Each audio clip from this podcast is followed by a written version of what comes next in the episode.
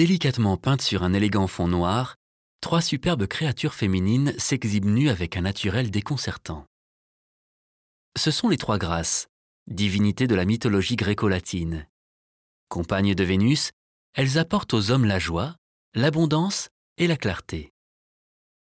Lucas Cranach se détourne du thème pour en faire une représentation de nus particulièrement sensuelle. Les poses sont suggestives et d'une étonnante modernité.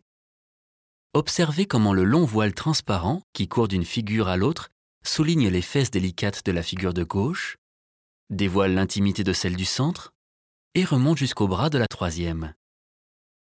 La légèreté du pinceau de Cranach s'exprime également dans la finesse du chapeau de velours, les boucles des cheveux, ou encore les chignons savamment nattés.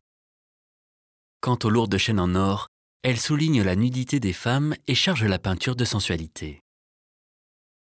Cranach a certainement peint les trois grâces pour honorer la commande privée d'un amateur éclairé. Il lui donne une dimension intime, presque tactile, justifiant le très petit format du tableau, qui mesure moins de 40 cm. La peinture n'a d'ailleurs jamais été exposée avant son acquisition récente par le musée du Louvre, suite à une souscription publique. Ce tableau est aujourd'hui considéré comme un chef-d'œuvre de la Renaissance, mais il ne livrera sans doute jamais tous ses secrets. Quelle est la signification du geste désinvolte de la femme de droite? Et pourquoi seule la déesse du milieu porte-t-elle un chapeau? Cette œuvre n'a pas fini de nous amuser autant que de nous troubler.